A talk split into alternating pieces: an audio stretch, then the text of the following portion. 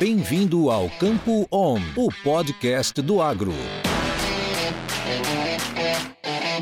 E aí, pessoa! Seja bem-vindo, muito bem-vinda ao Campo On, podcast da Stoller, que há mais de 50 anos traz inovação e conhecimento através das pessoas que estão fazendo acontecer no campo. E nesse episódio, nós vamos falar sobre a importância da cultura do milho, cara. Eu tenho certeza que você já comeu milho, você já viu milho, então você vai entender o porquê esse negócio é tão importante para o Brasil.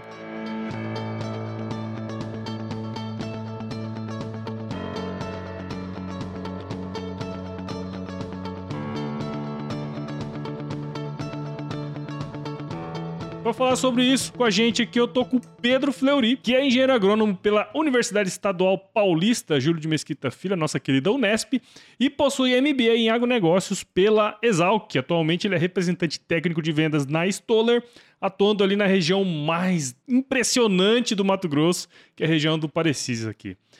Pedro, muito obrigado, cara, por estar aqui com a gente e seja muito bem-vindo ao Campo On Podcast. Ô, Paulo, obrigado você, boa tarde, boa tarde a todos aí que estão ouvindo, ou boa noite, ou bom dia, a hora que, que os nossos ouvintes aí estiverem presentes, né? Eu que agradeço pela oportunidade. Isso aí, legal, cara, legal. Vamos bater um papo muito bacana, cara, porque acho que o milho aqui, especialmente no Brasil, tem uma história muito interessante, né, cara? Então, você que tá aí do outro lado, escuta esse episódio aqui que você não vai se arrepender. Ô, Pedro, é... antes da gente entrar aqui no tema propriamente dito, né, do nosso episódio, eu sempre gosto de contar a história, né, das pessoas que passam por aqui, né, cara? Então, se você puder contar um pouquinho da sua história aí pra gente, cara. Paulo, eu sou, como você, você antecipou, eu sou engenheiro agrônomo, né, eu sou formado pela Unesp lá de Botucatu, fiz meu MBA na, pela Exalc. E, para de maneira bem resumida, eu comecei faz, faz, faz alguns anos né, na, no agro. Eu iniciei em fazenda, trabalhei na produção mesmo, no campo, fui engenheiro agrônomo de fazenda. Passei, tive a oportunidade de ir para a área comercial, inclusive trabalhei com semente de milho.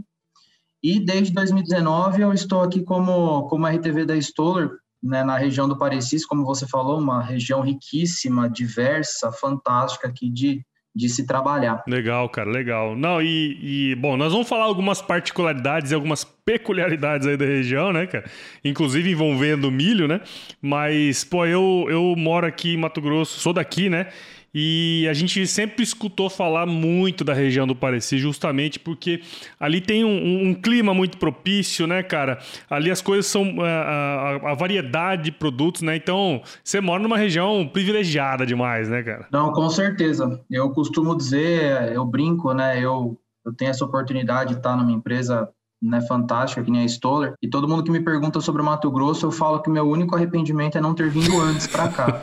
Exato. É, eu sou apaixonado por esse estado e principalmente aqui pela, pela região do Parecis, né? Eu atuo Campo Novo do Parecis, eu pego a 364, vou até Juara, eu faço ali também a região do Sapezal, de Campos de Julho. Né? Então, é, a diversidade aqui é, é muito ampla. Então, a gente passa pela cultura do milho, a gente passa pela soja, pelo algodão, pelo gergelim, é, enfim, são, são diversas culturas. Pulses, né, cara? Girassol, tem bastante girassol, é. muita cana, né? Vou falar até mais para frente sobre etanol, Exato. enfim. É, é isso. Isso. E, e, muito pulses, né? Que é feijão, essas coisas eradas todas aí, tem, né, cara? Tem muito é muito interessante também. Né? Tem, tem bastante isso. mesmo. Grão de bico. Legal. Bem bacana. Grão de bico, exatamente. Muito bom, cara. Bom, mas como comentamos no início, né? Nós vamos falar aqui sobre o milho. E, cara, é, eu lembro que quando eu trabalhava no IMEA, né? É, a primeira coisa que eu cheguei lá quando eu falava é que era falava safrinha. É. Aí o pessoal já me dava um tom e falava assim: ó, Safrinha não, cara. Aqui agora é conhecido de segunda safra, né? Porque, pô, ao, ao, longo dos anos, né, a gente sempre chamou de safrinha e tal, mas a cultura tomou uma proporção tão grande, né, cara, é, é, na segunda safra, em termos de, de produção mesmo, que a gente até teve que abandonar o termo safrinha, né?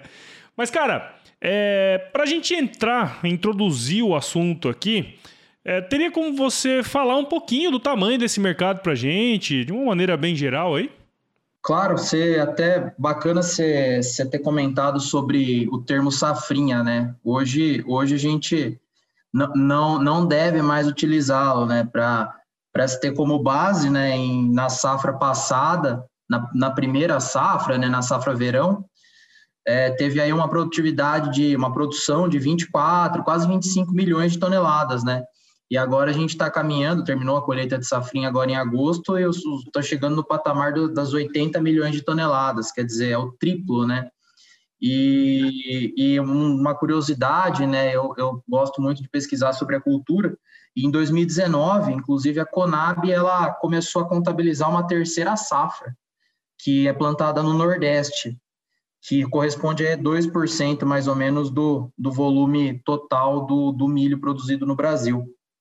Uh, e falando um pouco mais, indo nessa questão, nessa, nesse quesito dados, uh, tem uma projeção boa para 21, 22, né, o milho vai ser destaque. Então, a gente está falando no patamar de 141 milhões de toneladas, aí, então a gente vai crescer bastante, coisa de 30 milhões de toneladas, né? Uhum. Ao passo que a soja, as projeções são de 120 milhões de toneladas, mais ou menos. É isso aí. E se a gente puxar, né, fizer um, um retrospecto e voltar um pouco no tempo, uh, as produtividades elas cresceram bastante, né? Se a gente parar para pensar, é, a Conab ela começou a, a, a contabilizar o, o, banco de dados mais antigos que a gente tem, né? até me corrija se se eu estiver errado, é, é a safra 7677. É o banco de dados mais antigos hoje que a gente tem acesso. E uhum. naquela época produzia-se 1,6 tonelada por hectare, por né? Era a produtividade da época.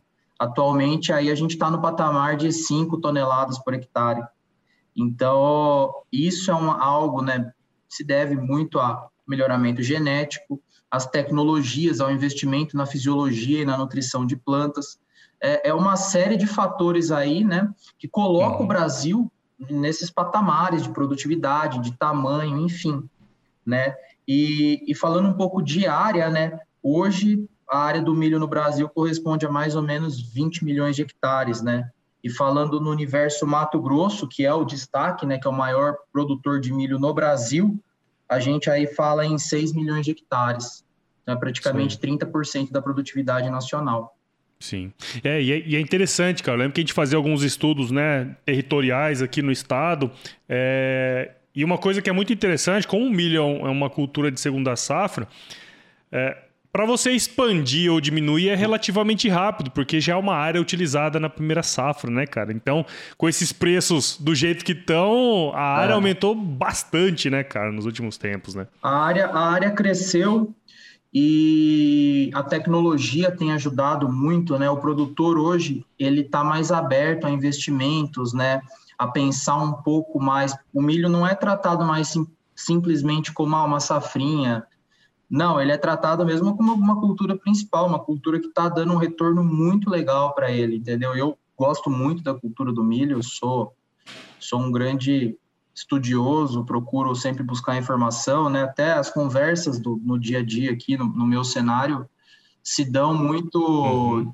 questão de preço, questão de, de tamanho, né? Falando um pouco agora, a, a safra está para iniciar, né? Alguns lugares já, já começou da soja e os produtores hoje eles, ano passado sofreram um pouco com seca, então esse ano o produtor uhum. de soja e milho apenas, ele já tá, não está com tanta pressa. Não, eu vou esperar um pouquinho mais, eu posso começar no final de setembro, espero chover, porque depois vem o milho, tá num preço legal, me garante bem. Então, assim, a conversa hoje é, é outra. Uhum, uhum. É, e, e os, produtores, os próprios produtores vão se profissionalizando cada vez mais, né? E aí, especificamente, é uma região já de uma tecnologia bem avançada, né, cara? Aqui é, produtores extremamente técnicos, é, bem Exato. tecnificados, né, equipamentos de última geração e o conhecimento é muito amplo. Isso que é gostoso aqui na, na, nessa região é muito Isso. legal que o conhecimento é amplo, a conversa é, ela é bem técnica, sabe? Ela é um viés bem, é. bem, como eu posso dizer, bem técnico mesmo, bem didático. Sim, uma conversa de alto nível, vamos dizer assim, né? Exato, uma conversa de alto nível, muito bom, muito bem colocado. Legal, legal. E cara, a gente comentou ali antes, né? Bom, Cara, o mercado do milho é um mercado grande. crescente, né? É, por, por uma série de questões que ainda nós vamos comentar mais para frente, mas como a gente comentou e você falou aí também, a variedade de produtos cultivados aí na região é muito grande, né? E uma coisa que é interessante, que eu acho bacana a gente comentar, que é, é, é o, é o milho pipoca, né?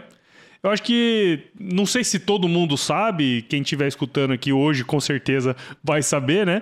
Mas tem como você comentar um pouquinho sobre essa cultura e também a importância que a região do Parecis tem para essa produção, cara. Então, Paulo, muito bem colocado em relação ao, ao milho pipoca, né? Ela é, é uma cultura aí, como que eu posso dizer, uma alternativa hoje para os produtores, ela é plantada aqui na safrinha, né?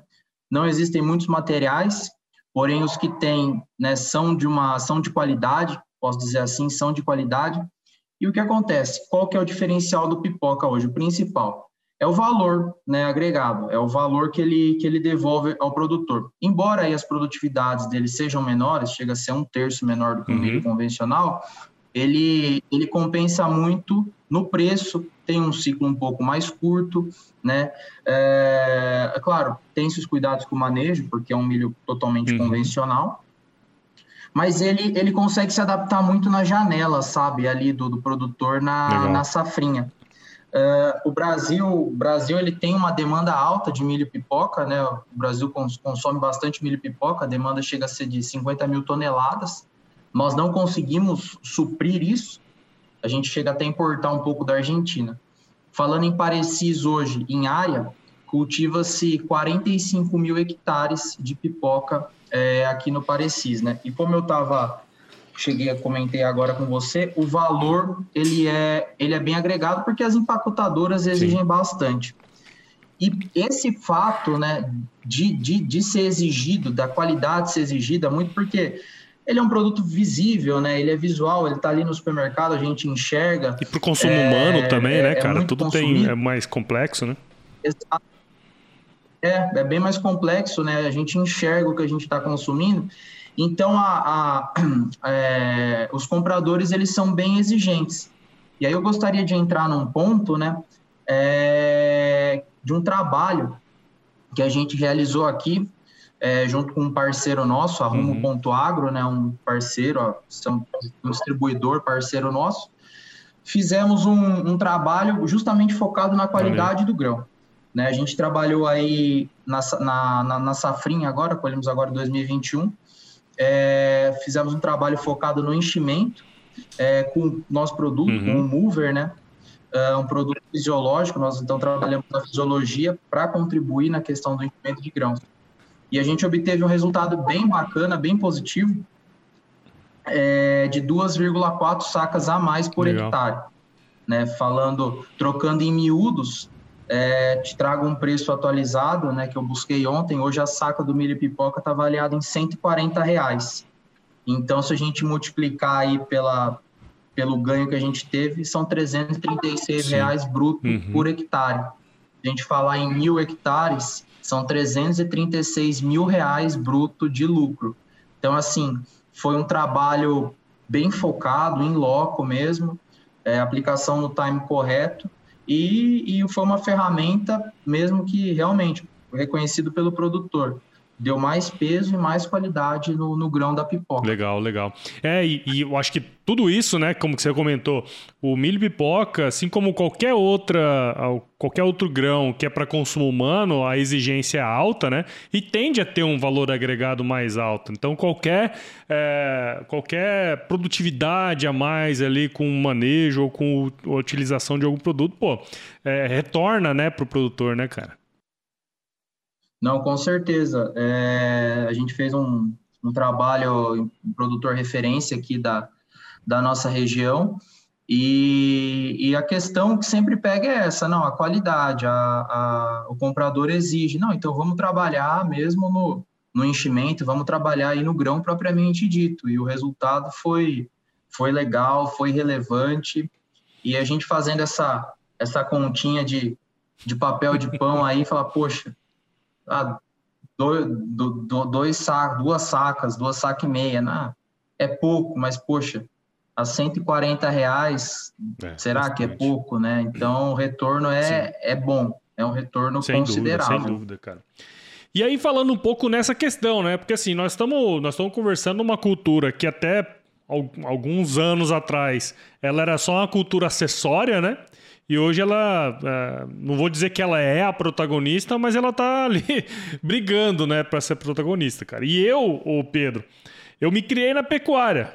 E esses olhos aqui, que a terra há de comer um dia, ela viu o produtor fornecendo grão inteiro de milho pro boi pro, na época que a saca custava 10 conto, cara. Isso não faz muito tempo atrás, não, bicho. É, foi ontem, né, cara? Ah. E, bom, hoje nem preciso falar que isso não faz nenhum sentido mais, né? E também, cara, tem um outro ponto aí que eu tô, que eu tô percebendo, e aí eu acho que você tá no, no dia a dia aí, você tá vendo isso também, né? Tá rolando um aumento de consumo, seja pela indústria animal, né, que é uma grande consumidora do milho, e também, cara, pelas indústrias de etanol de milho, né? E fora a demanda internacional, que tende a aumentar também, né? Quer dizer, você pega uma China entrando no mercado de milho, esse negócio vai, vai virar uma bola de neve, né, cara? E questões macroeconômicas tudo mais. Pensando todo esse cenário, o preço do milho chegou onde chegou, né? Então você que está aí trabalhando direto com a turma, né, com os agricultores e tal, quais tipos de solução que vocês estão aplicando no, no campo que dá resultado tanto do ponto de vista técnico, né, é o principal, e depois esse negócio vem em retorno econômico também. Acho que um pouco do que você comentou antes. Paulo, especificamente essa safrinha, a gente decidiu realmente conversar com o produtor, fizemos várias palestras, é, vários treinamentos, pessoal da distribuição, produtor final, justamente para focar, para fazer um bom trabalho na nutrição, na fisiologia das plantas. Por quê? É, não adianta a gente investir na melhor semente, a gente investir no melhor adubo, é, investirmos aí nos melhores defensivos, enfim, que produtor a gente sabe que faz isso, se no fim das contas ele não vai colher folha, ele vai colher grão, né?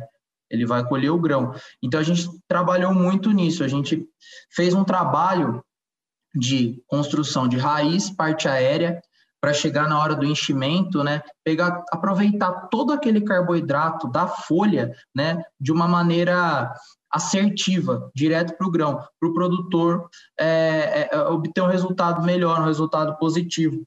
E aí, um detalhe, né? A gente trabalhou nessa safra muito com a questão do balanço hormonal, trabalhando com o estimulate, né? A gente trabalhou muito com, com manganês, com a questão do starter.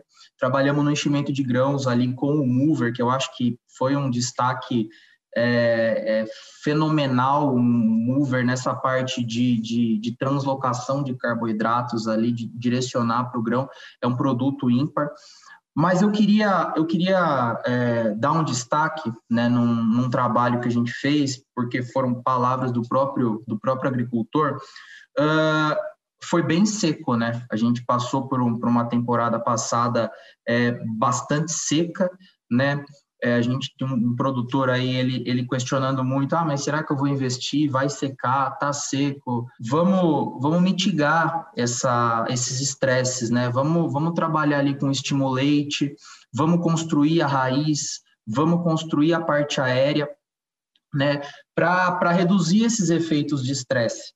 E realmente, né, falando especificamente desse caso, que eu considero um case de muito sucesso, a gente fez uma aplicação de Stimulate, né, ali no, no vegetativo. Lá na frente, né, depois de passar pelos estresses, na hora da colheita, eu fui junto, fomos junto colher, o pessoal da Rumo foi lá colher no local. A gente obteve o resultado daí de quase seis sacas a mais por hectare, tá?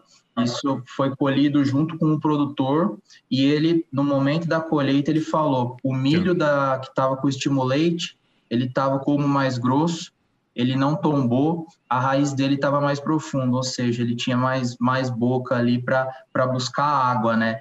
Isso ele reconheceu, foi bem legal.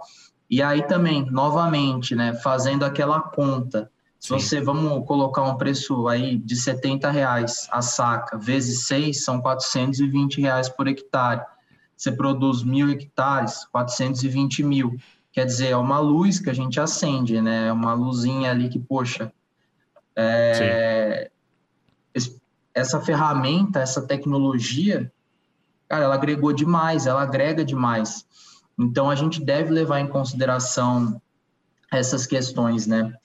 E, e você estava comentando também, né, sobre, eu, eu, acho que isso é bem importante de falar é, em relação ao milho, o aumento do consumo, né? O consumo do milho, ele aumentou drasticamente, e você falou de um ponto, né, na, na, na sua colocação sobre o, o etanol. E eu acho que isso é bem considerável, né, nos dias de hoje visto que o, o, consumo, o mercado, o mercado do etanol de milho, ele cresceu 7 mil por cento no Mato Grosso, comparado com 2013 e 14. Se a gente voltar aí esses 7, 8 anos, eram 37 milhões de litros de etanol produzidos. Sim. Agora, 2021, 2,7 bilhões de litros. Projeção para 2028, 8 bilhões de litros. Falando em Mato Grosso, 12 das 19 usinas de etanol de milho estão no Mato Grosso. E por que, que eu estou falando isso? Porque uma delas está aqui na minha, na minha região, que é a Coprodia. Ela é uma usina flex, ela tem cana e milho né, no mesmo, na mesma usina, ela, ela moe os dois. E, e aí, se a gente for, for falar desse, desse ponto, etanol de milho, o milho, além de, de, da fermentação gerar o etanol, a gente tem lá o, o DWG, o DDG, que a gente pode ainda aproveitar para o gado. E aí, né, eu, eu entro nessa, nessa, nessa questão, né? Etanol, consumo humano, milho pipoca, o milho virou uma cultura quase que principal, uma cultura para hoje se investir, não mais simplesmente se aquela, né, voltando lá, ser só a safrinha. Não, uma cultura que a gente, né, ela não dispensa investimentos. Então, quer dizer, vou fazer um, vou ter uma alta produtividade, seja para o grão, seja para vender para a usina, para fazer etanol. Por que não investirmos, né? Por que não usarmos da tecnologia, né? Por que não não é, não tratarmos ele, né, com de maneira a, a, a se usar a fisiologia de plantas, né, que é algo que é Stoller, né, que é o nosso, o nosso foco. A gente trabalhar com a fisiologia, né, a gente entender todo o processo, a gente poder ali pre, pre, é, prevenir um estresse, ou salvar a planta de uma consequência maior de um estresse, né? Deixar ela preparada para lá na frente a gente poder ter uma ferramenta em mãos para um enchimento de grão, para um peso de grão e, né, no claro. final das contas, o que realmente né, é, é no, no, nos interessa, que é para fechar a conta, que é o peso. O, o valor da commodity, né, o valor da cultura está alto, o valor está alto, então, assim, é, o investimento né, do produtor hoje deve ser levado em conta. Trabalhar, então, é, com as nossas ferramentas, com as nossas tecnologias, né, a, a nossa missão como agrônomo, como RTV, é levar o melhor produtor, a melhor solução, a melhor ferramenta. É isso que eu tenho buscado muito Sim. aqui aqui na, na região, né? Levar as, as, as melhores soluções aí para o produtor para que eu possa trazer, né? Expor resultados aí extremamente positivos. Sim, sem dúvida, cara. E cê, acho que você deu um, um, um panorama bem interessante para a gente, né? Porque assim, lá no início das instalações das usinas de etanol de milho aqui, eu, tava, eu trabalhava no IMEC, como eu comentei, a gente fez um baita de um estudo sobre as usinas de etanol de milho, né, cara? E, putz, a hora que a gente começou a ver as informações, a ver o que, que o pessoal tava fazendo, é um mercado enorme, cara. E em franco crescimento ainda, né? Mesmo com o milho caro, né? que é o mais interessante nesse processo, né, cara? Porque tem alternativas, né? Quer dizer, você vai vender o DDG ali para os animais, tem a energia elétrica que produz também dentro de uma, numa negócio uhum. desse, você pode vender óleo, tem, enfim, tem um monte de coisas, né, cara?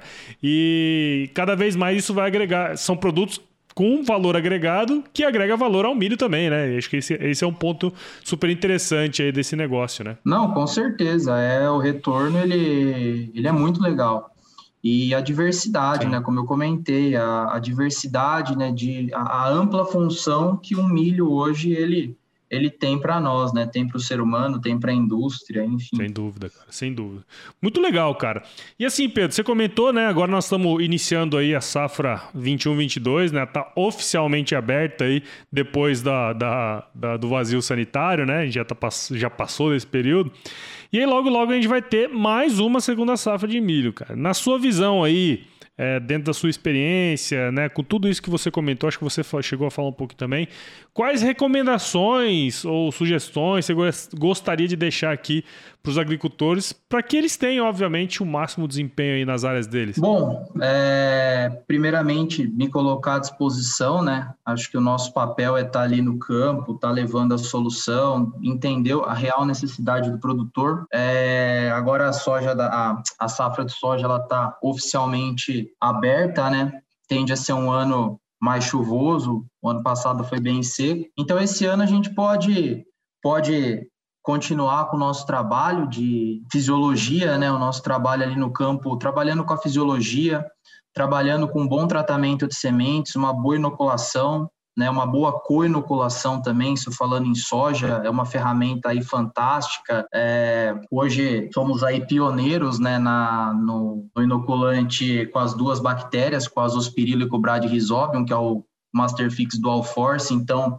mais uma solução para se levar para o produtor, né, facilidade dele de no mesmo produto você ter a inoculação e a co-inoculação. Trabalhar fortemente com essa questão hormonal, é, a planta necessita sim de um bom balanço hormonal, então a gente trabalhar com estimulate, trabalhar com, com toda a parte nutricional dela, enfim, podemos trabalhar ali com starter manganês. E aí, ali no no vegetativo, falando também em soja, também trabalhar com pegamento de flores, trabalhar com, com aumento de estruturas, com retenção de estruturas, mitigando estresses, evitando ali os, os abortamentos também, utilizando do hold, que é uma outra ferramenta nossa, para ali no enchimento de grãos, depois de todo, vamos dizer assim, todo esse processo, a gente tem uma planta ali é, preparada, com uma alta carga, pronta ali para receber o, o, carboidrato ali no grão e, e a gente está tá colhendo aí cada vez mais, levando soluções e, e, e produtividade também aí ao nosso amigo agricultor. E para safrinha, também, mesma recomendação. Acho válido é, o investimento aí em nutrição, em fisiologia,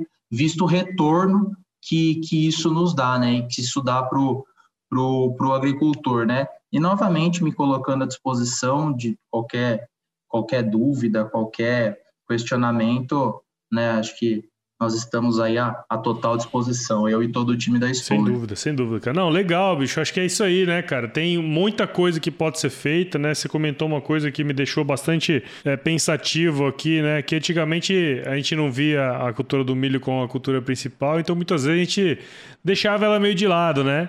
E agora não, agora a gente tem que estar tá ligado no balanço hormonal da planta, tem que entender melhor como que ela pode retornar mais para a gente, né? E essas recomendações, todos esses processos que você comentou, elas são muito importantes para a gente ter uma segunda safra de sucesso aí novamente, né? Não, com certeza, né? Isso é, eu acho bem, bem relevante e, e vamos, vamos rezar. Esse ano com certeza vai ser espetacular. Brasil aí fantástico novamente, despontando no agro, os produtores, né, cada vez aí mais abençoados, né, enfim, que o que eu, que eu desejo a, a, todo o time do, do agronegócio brasileiro é isso, um ano, uma safra cheia de luz, cheia de bênçãos, que, que Deus aí abençoe demais, é mais um é ano, mais uma planta. Muito bom, cara. Pedro, muito obrigado, bicho, por você ter compartilhado aí um pouco do seu conhecimento aí com a gente, cara. Obrigado mesmo por participar com a gente aqui no Campo On.